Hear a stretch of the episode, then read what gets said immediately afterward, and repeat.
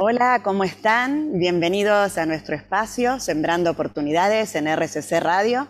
Soy Verónica Montenegro, fundadora de Sembrando Oportunidades, eh, que es una fundación que se dedica a darles herramientas a, chicos que viven en situación de vulnerabilidad social para que puedan tener las mismas oportunidades. La, propuesta que, tenemos desde el programa es poder eh, pensar juntos las distintas formas de, de, solidaridad, las distintas formas que hay de ayudar, eh, poder plantearnos eh, distintos temas que nos preocupan y que nos ocupan. Em, ya en los programas anteriores fuimos conversando acerca, por ejemplo, de la marginalidad, de lo indispensable que es la alimentación en los primeros cinco años de vida, eh, cómo la pobreza infantil afecta no solo el presente de la infancia que la sufre, sino que tiene consecuencias que se proyectan en el mediano y en el largo plazo. Eh, que afectan prácticamente a todos los derechos del niño, eh, cómo confundimos muchas veces derechos con privilegios. Eh, y también fuimos conociendo, especialmente durante la pandemia, que era un momento donde, donde fuimos necesitando adaptar nuestra tarea, buscar nuevas formas de recaudación, distintas maneras de ayudar acorde a las nuevas necesidades que iban apareciendo, qué es lo que hacían distintas organizaciones qué acciones venían implementando, eh, con cuáles podíamos articular y, cuáles tal vez podíamos sumar, em, siempre ¿no? en esa búsqueda de, seguir nutriendo nuestro proyecto y sembrar cada vez más oportunidades. Hoy me están acompañando eh, Janina, Agustina y Facundo, que son parte del equipo. ¿Cómo están, chicos? Hola, Vero. Bueno, yo soy Janina y la verdad que me encanta participar de este programa en donde vamos a poner el foco en las organizaciones y, el trabajo social que van haciendo y, cómo nutrirnos de las experiencias eh, que tienen estas organizaciones y que pueden llegar a, colaborar en conjunto para, los proyectos que nosotros también tenemos. Bueno, Exacto. ¿Cómo están todos? Buenas noches. Un enorme placer estar acá, como siempre. Eh, nada, también estoy muy emocionada por este programa porque es la primera vez que vamos a compartir nuestro espacio, no solo para comunicar quiénes somos nosotros y qué hacemos, sino también quién hacen, eh, perdón, qué, qué van haciendo otras organizaciones que obviamente nos ayudan muchas veces a nosotros y esperamos que les sea muy útil a todos los que están escuchando. Hola, buenas noches. Eh, yo soy Facundo, si no me, escucharon en el anterior programa. Eh, yo estoy en Sembrando Juntos, que es como una extensión de Sembrando Oportunidades que armamos el año pasado. Y bueno, hoy les voy a estar trayendo eh, una nota que leí ayer en Infobae, que está muy buena, que habla sobre una fundación que, bueno, me parece que se complementa muy bien con lo que hacemos acá en Sembrando Oportunidades. Buenísimo. Bueno, eh, quédate ahí, no te vayas. Eh, estamos hasta las 23 horas pensando juntos. Estás en RCC Radio. Escucha cosas buenas. Bueno, y acá seguimos en RCC Radio. Eh, soy Verónica y me acompañan Janina, Agustina y Facundo. Este, y, hoy quería compartirles algunos de los distintos programas que existen para dar apoyo a, los chicos en situación de vulnerabilidad social y también a las organizaciones que acompañan estas, estas situaciones. Em, del primero que, les quería contar es un programa que se llama Empujar, que lo conocí o, me enteré de su existencia en el recorrido que les, les, comentaba en el primer bloque, ¿no? en esta búsqueda de, de capacitarnos, de poder generar redes. Es un programa que dura tres meses em, con clases que les brindan a los chicos de dos horas y media diarias, de lunes a viernes, que tienen la posibilidad de elegir entre dos turnos, mañana o tarde. Em, y lo que ellos hacen es eh, promover y potenciar el empleo en los más jóvenes. Entonces les brindan capacitaciones donde lo que intentan es ayudarlos a desarrollar habilidades y competencias laborales aparte de, obviamente apuntalar y fortalecer valores como la solidaridad, el compromiso, la responsabilidad. Pero el principal objetivo es poder acompañarlos y eh, formarlos para que puedan insertarse laboralmente, ¿no? que puedan entrar en un laburo formal. Em, es lograr de alguna manera la inclusión sociolaboral de estos jóvenes. Em, ¿Y, cómo ellos trabajan. Trabajan, en, realidad tienen voluntarios propios de la organización y también generan contactos con las distintas empresas de las distintas zonas, ¿no? Como que van armando los grupos de trabajo según la zona de pertenencia de los chicos y las empresas que existan en esa zona. Entonces tienen, por un lado, lo que llaman mentores, que, que en realidad son voluntarios, que lo que ellos hacen es acompañar a los chicos durante la cursada, ¿no? durante el momento que se van capacitando, motivándolos, aconsejándolos, que va ayudándolos a tener como un proyecto de vida, ¿no? En esto de ir formándose y, descubriendo qué cosas existen y qué posibilidades hay. Y también les van enviando, les van dando un entrenamiento laboral con conocimientos por ahí técnicos específicos, ¿no? De, del área o de la empresa donde puedan llegar a insertarse. Em, y también hacen, eh, lo que me pareció también muy interesante, también hacen con personal tal vez de recursos humanos de la empresa, hacen como simulacros de entrevistas y ellos nos ponían en, cuando me acuerdo cuando tuvimos la charla donde nos presentaron este programa, nos comentaban, ¿no? Como que hay determinados tips, ¿no? Tal vez en el, en el cómo irse vestido a una entrevista, eh, en el cómo no comunicarse. Entonces también al hacer este simulacro pueden ir viendo ellos en situaciones concretas eh, con qué se van a encontrar, un poco ayudarlos a perder el miedo y a, aprender de ese mundo tan, tan lejano, ¿no? Sí, Eso veo lo espectacular. Realmente sirve. Sí. Perdón, Agus, no, los que participamos de, entrevistas laborales a lo largo de nuestras vidas sabemos que es muy importante el lenguaje gestual también. Y que eso se aprende, porque uno no nace sabiendo esas cosas, son habilidades que uno va aprendiendo con la experiencia, pero claro, en el primer trabajo o en la primera entrevista uno no tiene esa experiencia. Eh, y, más, aún en, la población ¿no? donde trabajamos, que el único entorno tal vez, o lo único que conocen es, es lo que tienen alrededor, es su familia, es sus vecinos, que la mayoría se manejan con trabajos informales. Este, entonces esto del, trabajo en una empresa, ¿no? en, poder introducirse en un ámbito tan diferente, eh, justamente por lo desconocido, también lo llena de temor. Entonces el poder enfrentar de alguna manera esta situación y decir, a ver de qué se trata y decir, ah, esto sería, ¿no? Y que del otro lado haya alguien que, de alguna manera te esté orientando, animando a que te sueltes, a que no, no, es nada difícil, ¿no? Sino que es nada más que no, no, sabías de qué se trataba, pero bueno, no es nada más que esto. Eh, y tener por ahí lo que decís, eh, incluso cuando, cuando hablamos de los contextos en los, que, en los que uno se desarrolla, muchas veces un mentor puede ser un hermano mayor o puede ser un papá que, eh, en, otros contextos nos pueden dar esta mentoría, digamos, en nuestro ámbito familiar. Pero bueno, pasa que estos chicos no, no, tienen esta posibilidad, así que es muy importante el rol de estos voluntarios que, que hacen estas mentorías. Y por otro lado, las empresas, ¿cómo, cómo pueden participar? ¿Cómo, cuál, sería el rol que asumen las empresas en este caso? Que esto también es súper interesante y, bueno, y la verdad parte del, compartir esto es también para invitar a que muchas empresas se, animen a sumarse a esto, ¿no? Porque aparte de poder donar una beca, eh, que, que, le dé de alguna manera ayude a que este programa se sustente, ¿no? a que puedan mantener los espacios donde brindan las capacitaciones y todo eso.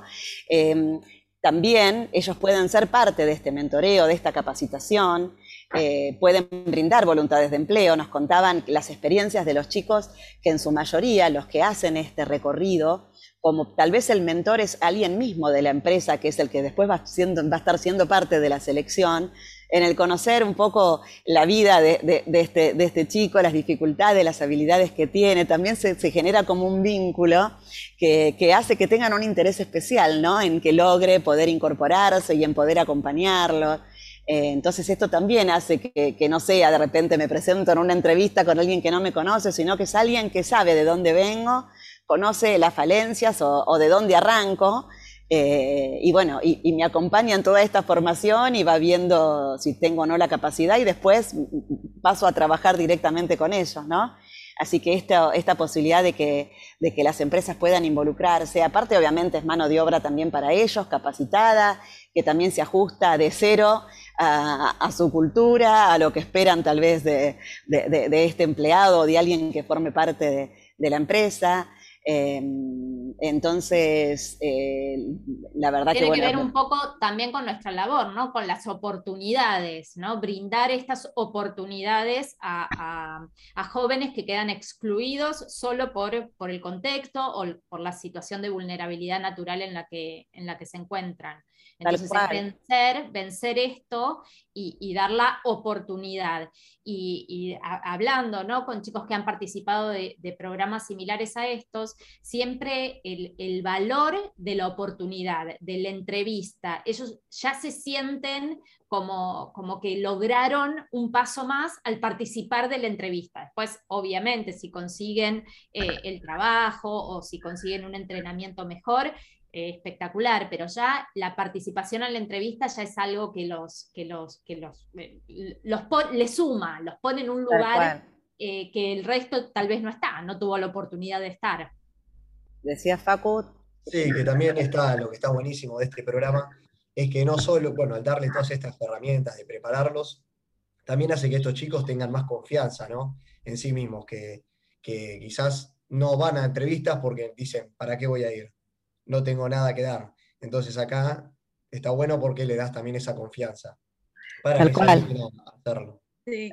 Paco, a eso creo que tenés toda la razón del mundo. Creo que la confianza es la clave en cualquier entrevista. De hecho, eh, nada, nuestras experiencias personales seguro lo pusimos a prueba, ¿no? Que si bien muchas veces estamos capacitados, la confianza en nosotros mismos define finalmente si estamos adentro o no.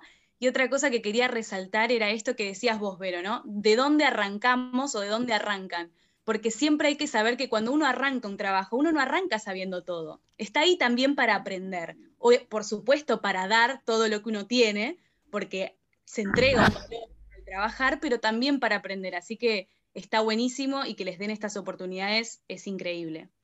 Tal cual. Aparte, imagínate que eh, cuando nosotros vamos a, una entrevista, difícilmente vos, o sea, vos tenés el, lees el título, ¿no? Del aviso. Vos decís, se necesita o se espera tal o cual conocimiento, aptitud.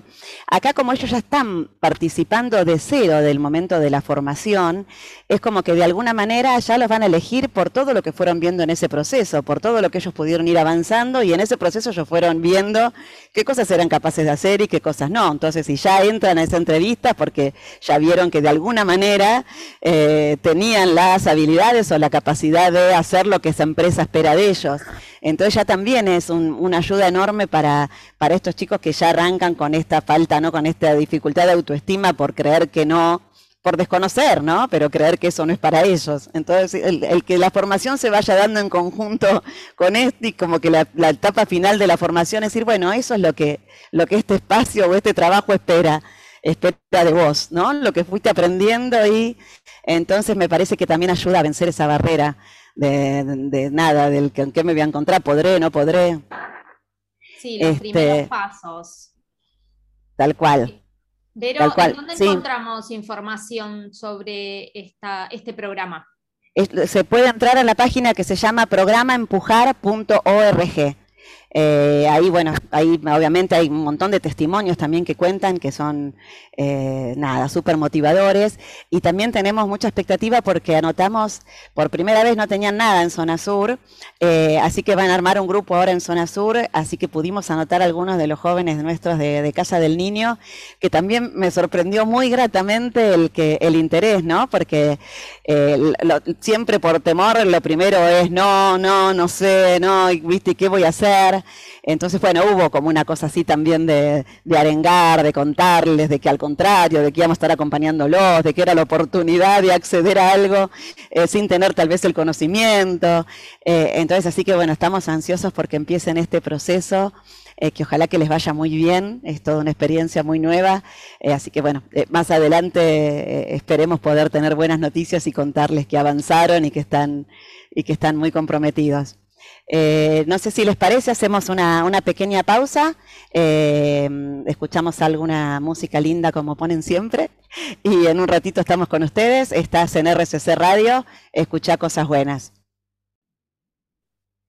Bueno, y seguimos acá con Paco, Yani y Agustina, compartiendo con ustedes distintas iniciativas solidarias de otras organizaciones, algunas que nos ayudan a crecer, asesorándonos, capacitándonos, y otra con las que podemos articular o complementarnos. bueno.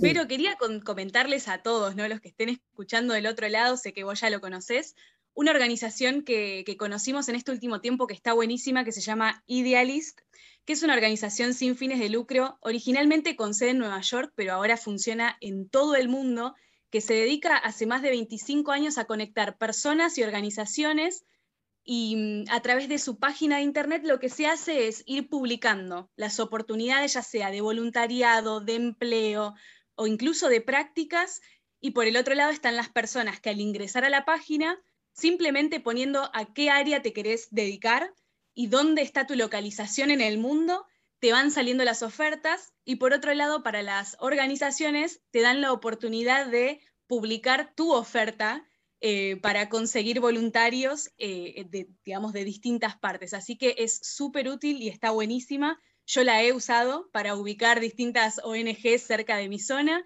Em, para y postularte, ¿no? Exactamente, sí, tal cual. Porque muchas veces nos encontramos con ganas de hacer algo, pero no sabemos dónde. Simplemente no encontramos cómo o dónde participar. Así que esta página en particular es buenísima y quería comentarles un dato de color, nada más que encontré que me pareció súper interesante que hasta el momento organizaron más de 250 ferias para universitarios y ya crearon un directorio de universidades con programas para ayudar a que a los jóvenes puedan avanzar en la carrera profesional con un impacto social. Entonces, mediante acciones puntuales que van proponiendo, quieren conectar a las personas, ya sea física o virtualmente, para que se ofrezcan este apoyo mutuo y puedan compartir soluciones a problemas sociales comunes o ambientales de su comunidad. Así que está buenísimo. Y no quería perder la, oportunidad de comentarles otra página que me recordó a esta, que es de la ONU. En vez de esta Idealist se dedica como a conectar cualquier tipo de organización con voluntarios y con personas que también quieren trabajar porque también ofrecen empleo. Eso es importante. No es solo ad honorem, sino que también hay trabajo. La de la ONU específicamente es su plataforma para conectarte con sus causas Así que esa también se las quiero recomendar. La página es onlinevolunteering.org. Está buenísima. Te van ofreciendo, por ejemplo, en este momento uno puede buscar y aparece que hay más de 150 oportunidades disponibles en el mundo y vos podés participar de forma virtual para causas en, todas partes, ¿no? Entonces vos seleccionás como tu área de interés y a partir de ahí te pone qué cantidad de horas semanales se necesitaría, qué, cuáles son las actividades que podés hacer y además para los que ya están como más metidos, digamos, en el mundo de, esta organización, también te comenta a qué objetivo de desarrollo sostenible puntual estás colaborando. Así que está buenísimo para que... bueno, no, sí, no, no, conocía esa, de la uno vamos a entrar a chusmear. Ahora, cuando nos enteramos de esta Idealist, ahí hicimos ahora hace poquito nuestra primera publicación, porque obviamente como en todas las organizaciones el voluntariado es súper importante y necesario. Y, publicamos ahora, bueno, que estábamos en una búsqueda de, nutricionista y la verdad que nos sorprendió que automáticamente tuvimos un montón de ofrecimientos eh, que la verdad, bueno, nos la, hizo difícil porque la verdad que todas, eh, nada, personas súper capacitadas y con la vocación, ¿no? Porque en realidad lo que se necesita también es el que se postula ahí es porque está viendo que se está postulando para una organización con tales características que tiene, que va tras una causa eh, entonces, la verdad que, bueno, eh, recibimos como un montón de ofrecimientos de que no pensamos que iba a ser ni tan rápido ni, tan masivo, ¿no? Así que la respuesta es automática. Así que, bueno, ahí invitamos tanto a, aquellos que quieran eh, incursionar en el, en el voluntariado, como, bueno, como aquellas organizaciones y empresas que puedan ofrecer esta posibilidad que sirve tanto como de aprendizaje, no solo profesional, sino también desde lo personal, ¿no? Enriquece un montón. Así que bueno, la verdad que sí, para nosotras la verdad. La página web es www.idealist.org. La van a encontrar muy fácil y la verdad está buenísima. Otra organización que a mí en lo personal me pareció súper novedosa, por lo menos yo no sabía que existía, eh, no sé si ustedes la conocen, se llama Módulo Sanitario. Ellos dicen mucho más que un baño. Em, el, objetivo de ellos es en realidad eh, hacer baños en aquellas casas donde obviamente no tienen la, capacidad física, eh, tienen un baño muy precario. Em, es, impresionante ¿no? cuando uno empieza a trabajar en estas comunidades, cosas que a lo mejor uno no les presta atención porque para nosotros son como tan naturales ¿no? y tan obvias, esto de pensar eh, que esto sea un tema y que alguien se ocupe de, esto en, particular, eh, pero la verdad que el baño es, es fundamental para el desarrollo saludable de las personas y aparte para que las personas se puedan integrar en la sociedad, ¿no? Eh, es un tema también que tiene que ver con la dignidad. Hay muchas familias que necesitan, que tienen su baño tal vez afuera, entonces tal vez los chiquitos no pueden salir de noche solos al baño porque obviamente por temor, entonces tienen que despertar a alguien para que los acompañe, más allá de la incomodidad, del frío. Eh, bueno, ni hablar los baños que directamente a lo mejor no tienen las condiciones de higiene necesarias. Nos encontrábamos con, por ahí chicos que, que nada, es algo que, uno lo ve como, como, no sé, como algo tan, tan, tan simple, pero que no quieren tal vez invitar a sus compañeritos a la casa porque les da vergüenza, ¿no? Que no puedan pasar un baño eh, que esté en condiciones, que esté presentable o directamente tienen una letrina con eh, nada, con muy, muy, muy pocas eh, condiciones de, de, confort, de higiene, de, este, esta, esta, agrupación, bueno, ellos nacieron en el 2015, nacieron como agrupación, este, un grupo de jóvenes que tenían ganas de transformar esta realidad y descubrieron que en Argentina hay 6 millones de personas que no tienen baños, ¿no? Cifras que uno que está como ajeno a esto, que nunca se lo pudo pensar, jamás por ahí no te imaginás. Este, eh, cómo, y, y, lo que implican estas familias que, tengan que compartir muchas veces el baño. En la familia, sobre todo con las que nosotros trabajamos, em, es muy común, eh, más allá de, en algunos casos el tema de los asentamientos, es muy común que comiencen a, edificarse por ahí en el mismo terreno donde está su mamá su hermano, ¿no? Y van como haciéndose casillas en el espacio que van encontrando, o encima de la otra, o al fondo, y terminan todos como compartiendo el mismo baño que normalmente está fuera de la casa. Eh, bueno, y es, terrible como esto afecta, bueno, y ni hablar cuando no tienen acceso al agua caliente, ¿no? cuando no tienen posibilidades de, bañarse todos los días, tal vez ni siquiera tienen agua corriente, entonces todo es con baldes, con calentar una olla.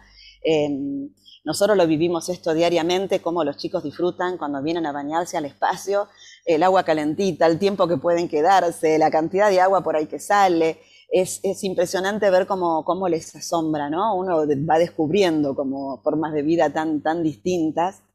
Eh, entonces esto me, pareció, me pareció fantástico, ¿no? Este grupo en su mayoría son ingenieros, em, que ellos lo que hacen es hacen este tipo de relevamientos en los, en los barrios, de ver cómo, cómo viven estas familias, y van de alguna manera generando una propuesta de acuerdo a las posibilidades, ¿no? Porque también tienen que contar con un espacio físico para, para, sí. Te hago una pregunta. ¿En, qué parte, digamos, suelen colaborar eh, en esta organización? Eh, digamos, ¿es en Buenos Aires? ¿Es en todo el país? ¿Cómo, cómo se manejan? Es en todo el país. Es, eh, es, un es una, una, propuesta de alguna manera nacional, llega, o sea, han estado en el interior, en Buenos Aires, ellos tratan de, en principio, interactuar, por un lado, bueno, con empresas que de alguna manera los ayuden a financiar estas obras, ¿no? Pero por otro lado también con organizaciones que tal vez tienen como esta detección o este relevamiento hecho de cuáles son las necesidades. Eh, pero la verdad que bueno, vienen haciendo cualquier cantidad ya de, baños, creciendo mucho, siguen obviamente en la búsqueda de, de aportes económicos. Ellos en muchos casos lo que proponen es que sean los mismos beneficiarios los que tal vez intenten conseguir los recursos, porque también la intención es de alguna manera involucrarlos, ¿no? Eso es súper novedoso. Que participen, sí. Eh, entonces, en algunos casos buscan que los mismos beneficiarios sean los que colaboran económicamente, o sea, los que pueden a lo mejor hacer alguna campaña, alguna acción que los ayude a juntar ese dinero. Y, ellos ponen toda la mano de obra, ¿no? El plano, el proyecto, el diseño, toda la parte técnica.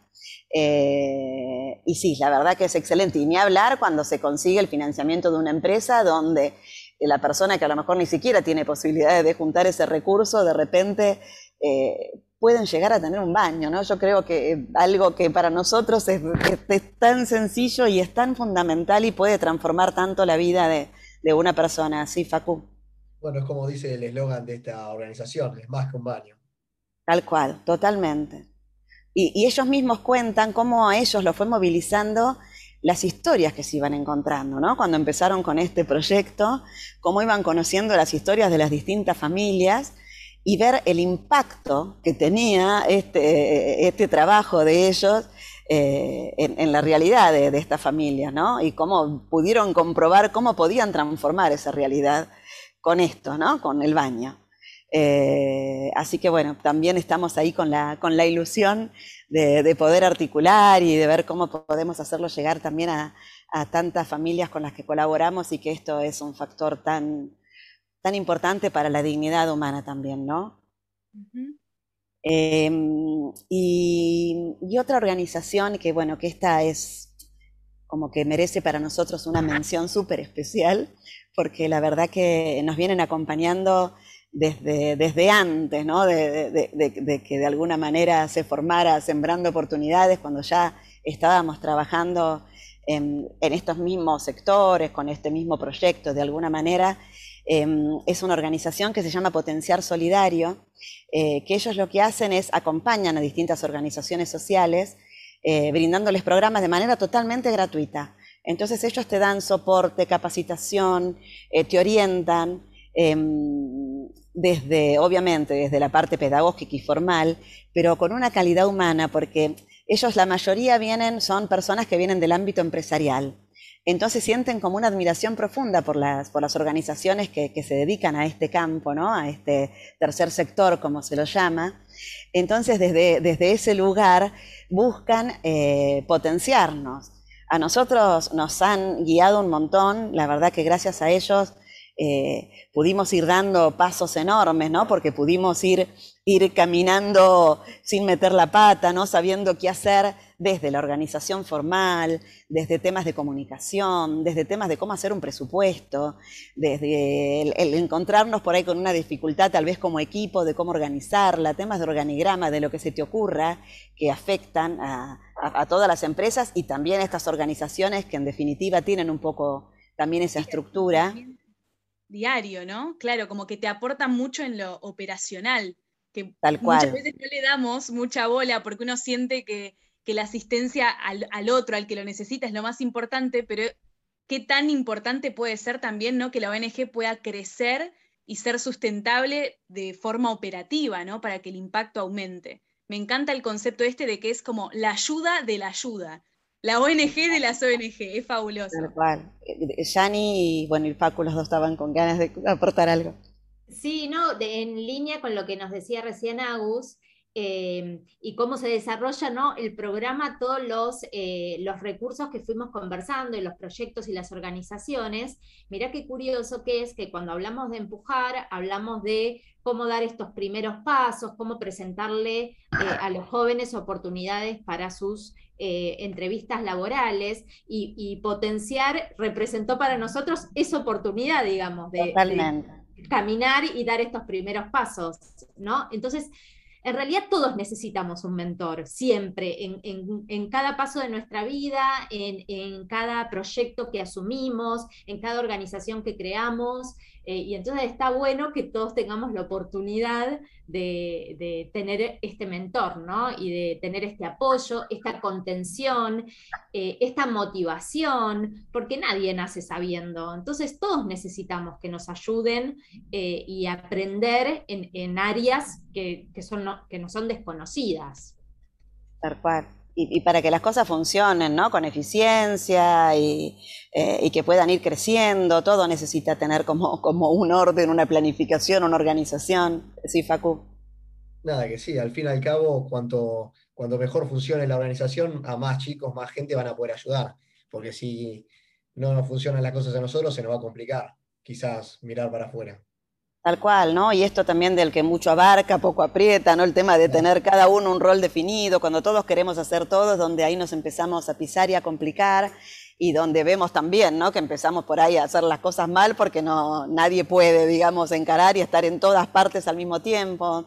Entonces el aprender a trabajar en equipo, la verdad que, que, nos han ido dando, nos siguen dando, ¿no? Porque no nos perdemos una sola capacitación, te dan una reunión semanal de soporte donde vos tenés alguna duda y enseguida decís, Juan, ¿qué, qué hago con esto? ¿Qué?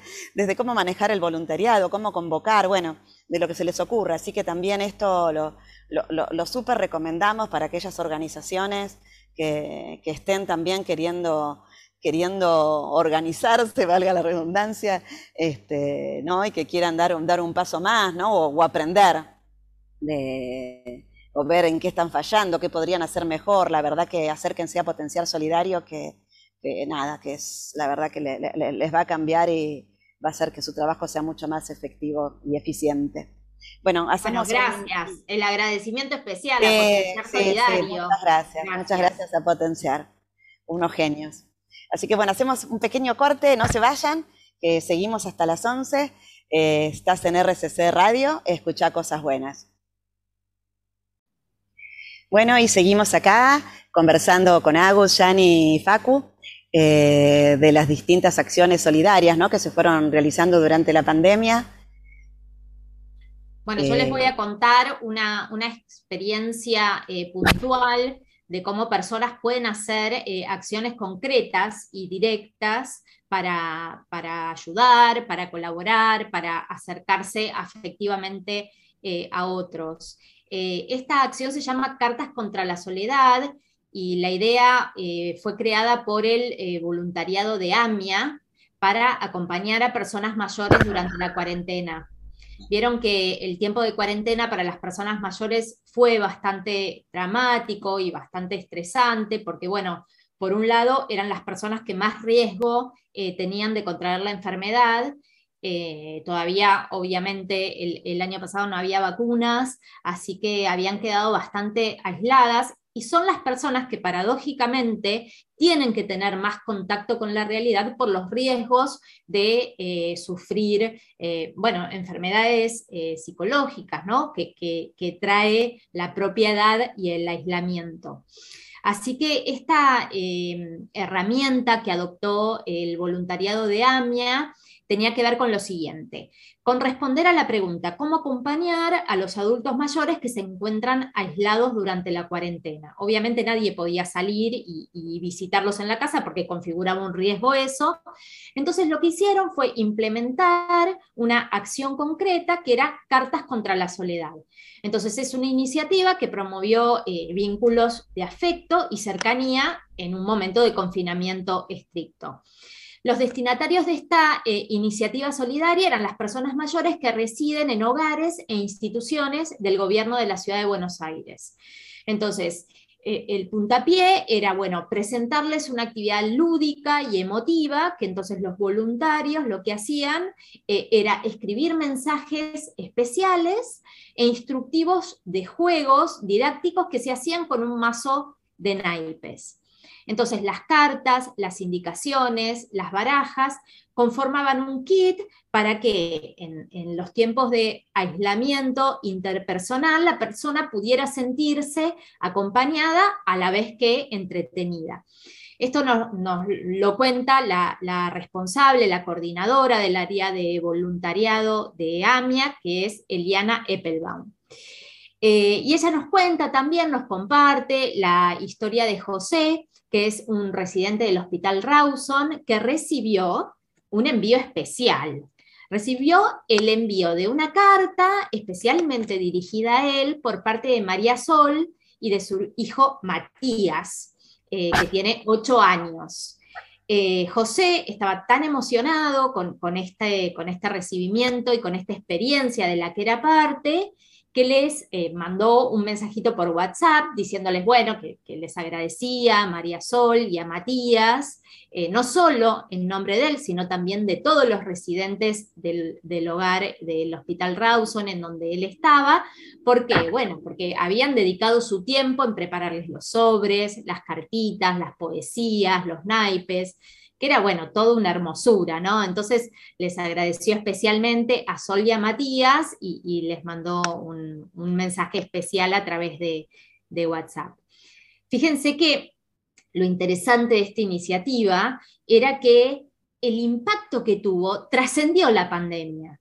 Entonces es como que José finalmente se terminó incorporando afectivamente ¿no? a la familia de, María Sol y de Matías. Entonces, esta, esta, historia de Sol y de Matías es la historia de muchos, en realidad, que se sintieron eh, en la necesidad de aportar, de ayudar en favor de las personas que estaban padeciendo especialmente eh, y particularmente durante la pandemia, como por ejemplo las personas mayores. Vieron que existieron grupos incluso eh, todas las organizaciones internacionales de derechos humanos hicieron hincapié en estos grupos eh, que estaban sufriendo especialmente la pandemia, ¿no? Las personas que tenían eh, trabajos informales y que no podían obviamente ir a trabajar porque no estaban registrados y que tampoco cobraban porque obviamente no estaban registrados, las personas que hacían trabajos domésticos, que vieron aumentado obviamente su cúmulo de trabajo por el aislamiento, las personas mayores y los niños. Bueno, estos fueron los grupos más golpeados en, momentos de, aislamiento. Entonces, que AMIA haya tenido eh, especialmente esta herramienta como para acercar a los voluntarios, eh, a las personas que lo estaban eh, sufriendo especialmente. Y fíjense que Sol eh, la historia de Sol que, nos cuenta la, coordinadora de, eh, de, este grupo de voluntariado de AMIA, es una, una historia especial porque ella, además de eh, implementar estas cartitas y este, este momento que incluso ella lo comparte con su familia, porque lo comparte con su hijo de 8 años, con su marido, crean un espacio familiar para dedicarse a otros, ¿no? Eh, y también lo que hacen es llamar por teléfono, hacían, hacían llamadas telefónicas eh, a, las personas mayores para que se sintieran acompañadas un ratito, les contaban alguna anécdota, eh, compartían sus inquietudes, sus angustias en, esta época de, pandemia que nos afectó a todos, pero que especialmente afectó a las personas mayores. Bueno, esto constituyó un, puente en la comunicación súper importante, ¿no? Porque les permite a las personas sobrellevar el estrés y el, aislamiento específico que, generó la pandemia. Así que, bueno, queríamos contarles esta experiencia, que es una actividad concreta que, pudieron llevar adelante las personas que, que se anotaron en este voluntariado de AMIA y, bueno, como mensaje les pasamos que todos los interesados eh, que quieran sumarse en estas y otras acciones que tiene AMIA pueden escribir al mail voluntariado.amia.org.ar. Lo repito, voluntariado.amia.org.ar. Fíjense que es un voluntariado que se, que se hace a distancia, que uno puede... en cualquier eh, momento.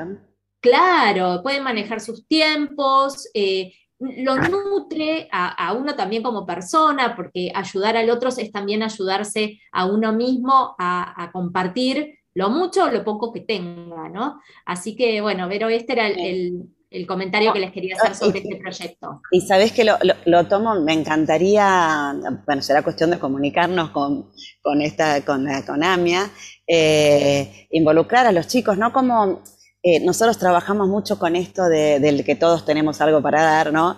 Y cómo a veces sin querer el, que necesita, que está en situación de vulnerabilidad, está siempre como en esa posición de que yo no, no, sirvo, no puedo, eh, necesito de otro, siempre es, viste, es otro el que da y yo solamente el que recibo. Digo, por ahí qué lindo sería por ahí si los chicos encontraran eh, algo en lo que sentirse útiles y ver cómo también pueden hacer algo importante para otros, ¿no? Como por ahí a lo mejor ellos habría que, que, por ahí pedir más información en cerca a las consignas, bien cómo sería, cómo instrumentarlo, pero me encantaría tal vez poder trasladar esto a, a, los chicos. A ellos les encantaron. Una vez fuimos a, fueron a bailar, a, yo lo, lo, hacía, me acuerdo cuando era chica que íbamos con el colegio a bailar en los centros de jubilados, no sé qué. Bueno, lo hicimos con los chicos eh, en alguna oportunidad antes de la pandemia y les encantó. Así que tal vez yo creo que cualquier propuesta de estas, bueno, y sin pensar en ellos, pensando también en nuestros hijos, que, sin querer a veces viven un poco también alejados.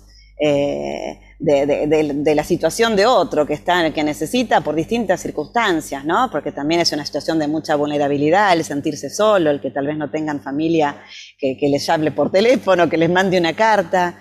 Entonces, como por ahí todos pueden de alguna manera eh, aportar, ¿no? Eh, y esto, como decías vos, que es tan, tan simple como tal vez este, este gesto, que cuánto tiempo te lleva y, eh, y cuando ves la respuesta del otro lado, cómo te retroalimenta, ¿no? tal vez ahí te das cuenta lo importante que fue ese, ese ratito que te llevó a vos en la vida de otro.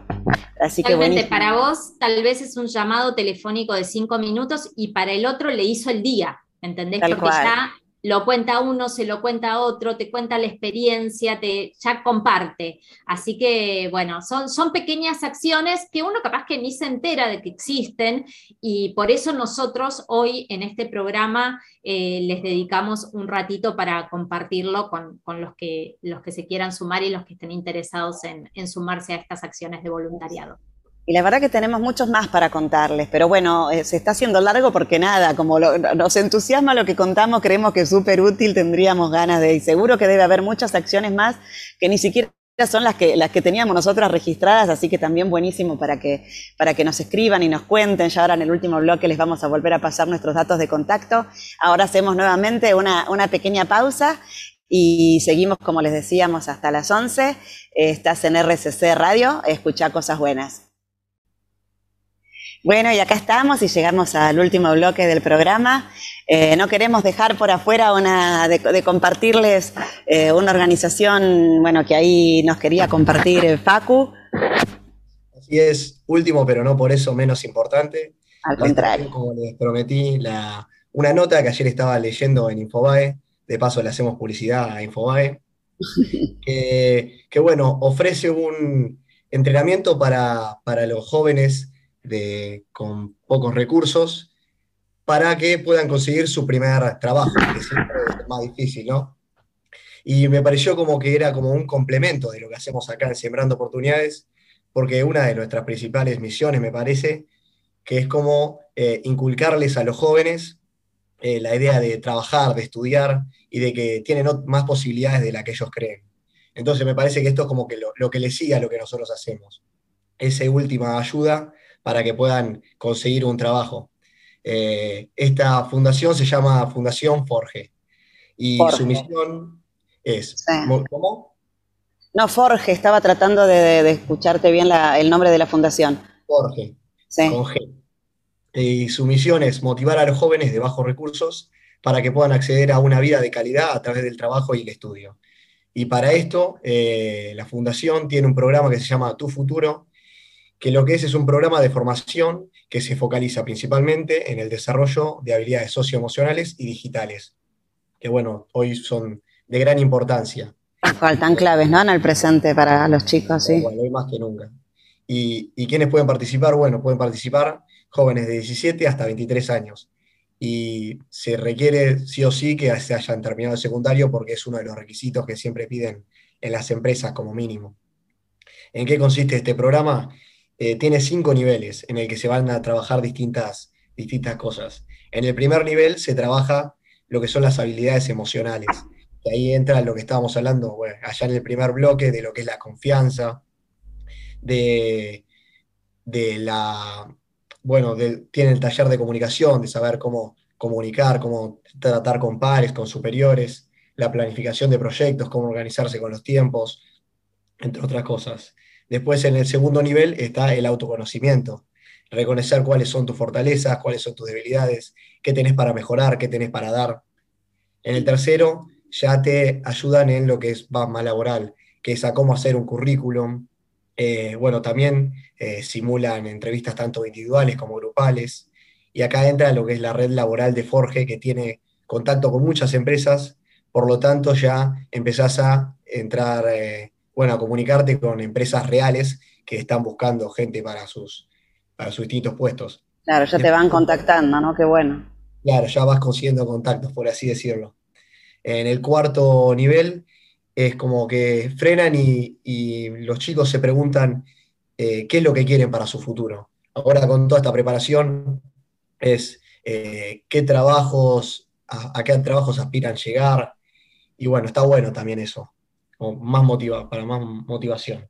Después, y la quinta, que sería el último nivel, sería la tutoría e inserción laboral. Que acá lo que buscan es, bueno, eh, el trabajo no termina cuando el chico consigue el trabajo, sino que también eh, ayudan a cómo mantenerlo, eh, y bueno, entre otras, entre otras cosas.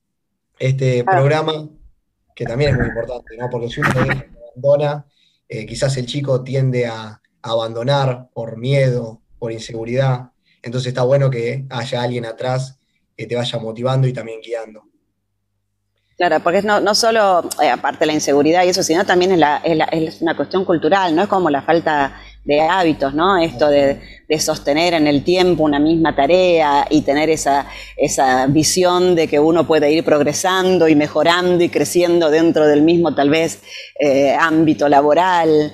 Eh, son todas cosas que es parte del aprendizaje em, en estos chicos, sobre todo, que como decíamos antes, eh, se crían en, un ambiente donde, donde todo transcurre dentro de eh, las cuadras de su barrio, dentro de, los oficios que, tengan sus papás, sus vecinos. Entonces, todo esto que es un mundo tan diferente para ellos, el que los puedan ir acompañando, ir fortaleciéndolos, como vos decías, esto en el autoconocimiento también es darse cuenta de quiénes son que, muchas veces no, no, tienen posibilidad de planteárselo, ¿no? Porque ellos desde que nacieron están recibiendo de un otro, que es el que tiene, el que puede, sí. Está de por sí, eso del autoconocimiento es algo que nos cuesta a todos, creo. Reconocer cuáles son nuestras debilidades y nuestras fortalezas también. Así que bueno, eso tendría que trabajarse siempre. Tal cual. Tal cual, en, ningún ámbito, ¿no? Se trabaja eso, salvo cuando uno recién, creo que cuando los chicos van a hacer orientación vocacional, recién ahí creo que se empiezan a preguntar, ¿viste? O a plantearse de dónde vengo, quién soy, qué cosas me están influenciando en mi elección. Imagínate eh, todavía en, ámbitos donde están tan lejanos al, poder pensar en un proyecto, ¿no? Cuando su día a día es ver cómo sobrevivo, es ver que como mañana, ¿no? Claro, también entra eso, ¿no? No sé si los chicos tienen la idea de lo que es eh, mantener una rutina, de tener que levantarse a tal hora para llegar a tal lugar, presentarse de tal manera. Entonces eso está bueno también que se trabaje y bueno, para eso sirve la, tutoría. Eh, esto es un programa de, un año que tiene turnos de una hora y media de lunes a viernes, que ahí tenés los distintos turnos, también puede ser a la mañana, tarde, noche. Eh, y bueno, como también es muy importante los aliados que tiene esta, esta organización tanto brindando recursos como dinero, que hacen que la organización pueda ofrecer todos estos, todo este programa de manera gratuita. Y, bueno, eso. Si quieren, les, paso a contar cuáles son los requisitos. Estaría bueno. Porque, eh, ¿Esto por qué decir los requisitos para ingresar o para colaborar? No, no, para, para ingresar a, para este que un joven pueda participar. Claro. Bueno, el primer requisito, como ya lo dije, es que tiene que tener 17 a 23 años. Y sí o sí, tiene que haber terminado la escuela secundaria. Después, el tercer paso sería una encuesta socioeconómica que hace Forge. El, cuarto es, bueno, demostrar actitud y compromiso con este programa. El quinto es que, bueno, ahora con todo esto de la virtualidad y del coronavirus, este programa ya se volvió 100% virtual, entonces es necesario que tengan algún dispositivo con, con internet, que bueno, ahí también hace que sea un poco más difícil. Y después esto es solo en Buenos Aires, por lo tanto tiene que vivir en, acá. Claro, no, y esto que vos decís de lo del 100% virtual, eh, bueno, más allá de que necesitan el espacio donde poder realizarlo, eh, también hizo en el caso en el caso nuestro, por ejemplo, con esto que comentábamos de empujar, que por lo que veo esta fundación tiene un programa eh, bastante similar, de que, de que, de que nuestros chicos puedan acceder, ¿no? Porque el, el, tema del traslado, el tener que ir a capacitarte a otro lado, eh, requiere no solo de, de, un gasto, ¿no? De enviáticos, en tener que, que, estar yendo antes de tener el trabajo, tener que estar llegando al lugar a donde te vas a capacitar, porque ellos ese que tenían, sobre todo en empujar, tenían como distintas sedes, pero empezaron a poder abrirlo a, a, que puedan hacerlo jóvenes de distintos lados, ¿sí? tratando de localizar empresas que después les sea fácil acceder, pero la virtualidad facilitó esto, ¿no? De que, de que personas de distintos lugares puedan también acceder a capacitaciones que tal vez no eran de su entorno, no eran de su zona. Bueno, eh, así que bueno, esto es bárbaro. Que, este programa se pueda ampliar mucho más y llegue a, otros lugares que antes no llegaban por el tema de lejanía y eso. Sí, qué bueno. Qué bueno, y esto está solo en Argentina, pero lo que me parece que también funcionan en distintos lugares, ¿no? En distintos países. Es bastante grande y trabaja en varios eh, países de Latinoamérica, entre ellos está Uruguay, Chile, Perú, México y Colombia. Sí. y, a veces se trata solo ¿no? de, una oportunidad. Eh, se sabe ¿no? que hay cientos de, chicos que nacieron en barrios humildes o con bajos recursos y que les cuesta mucho poder insertarse en el mercado laboral. Eh, eh, bueno, y la deserción escolar, escolar también obviamente influye muchísimo en, esta, en que haya cada vez menos oportunidades de trabajo. y esto obviamente claramente atenta contra, contra el futuro de muchos chicos, ¿no? entonces, bueno, que, existan estos espacios de, donde puedan darles una mano poder de alguna manera incluirlos, ¿no? Decir, bueno, los podemos capacitar, no solo capacitar, sino que acompañar, eh, motivar, eh, transmitirles de que, pueden, de que les dan ellos mismos la capacitación de forma gratuita, la verdad que es, es buenísimo, es buenísimo. Eh, así que bueno, nos quedamos nada con, con ganas de compartirles muchas otras organizaciones que teníamos eh, en mente, que fuimos descubriendo en todo este proceso de crecimiento y de búsqueda y con las que también hace, mucho más rico nuestro trabajo, ¿no? En este poder interactuar con otros que, ya tienen seguramente en algunas áreas el camino allanado porque ya lo vienen haciendo, entonces poder nosotros aprender de ellos eh, poder tener este o cosas que nosotros no podemos realizar porque obviamente nos excede, porque está fuera de nuestro proyecto, como esto que decía Facu, tal vez nosotros llegamos hasta los 17, 18 años de edad, pero bueno, que esto no se termine ahí, ¿no? Poder tener un nexo con, con otras organizaciones que, que, le puedan dar ese paso que es en definitiva el que nosotros buscamos como cierre, ¿no? Que puedan terminar eh, con, insertados laboralmente, con posibilidades de acceder a, una vida de mejor calidad. Eh, así que bueno, esto, la verdad que, el trabajo en redes es súper rico. Y, llegamos al, final. Eh, no sé si alguna de las chicas quería comentar algo más o de los chicos. Esperamos que les haya gustado este programa, que les haya abierto eh, las, posibilidades de, aportar, de colaborar, para los voluntarios que siempre están buscando algún lugar en donde colaborar. Hoy les presentamos un montón de oportunidades y para las empresas también, las empresas que pueden contactarse con nosotros o con, las ONG que, presentamos en el programa de hoy. Así que, Vero, me parece que estuvo súper súper completo, pero nos quedan, nos quedaron pendientes, así que seguramente vamos a hacer algún otro. Vamos a continuar. Sí. Van a tener que escuchar el próximo programa. No, se pierdan. no se pierdan el resto de nuestros el próximo capítulo, claro.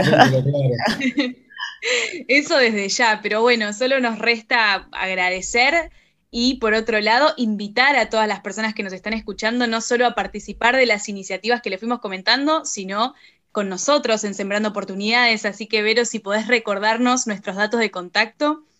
Sí, tenemos un, número de WhatsApp que hoy por hoy, bueno, es como lo más práctico y lo más directo, eh, que nos pueden contactar cuando quieran, que es el 11 51 64 9837.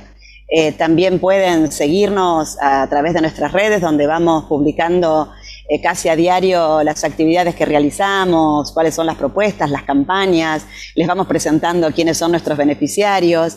Eh, estamos en Instagram en sembrando.oportunidades y también pueden, si no, buscarnos en nuestra web, eh, donde van a tener información más detallada sobre todas las áreas y quiénes somos, de dónde venimos, qué hacemos, por qué lo hacemos, que es eh, www.sembrandoportunidades.org.com.ar.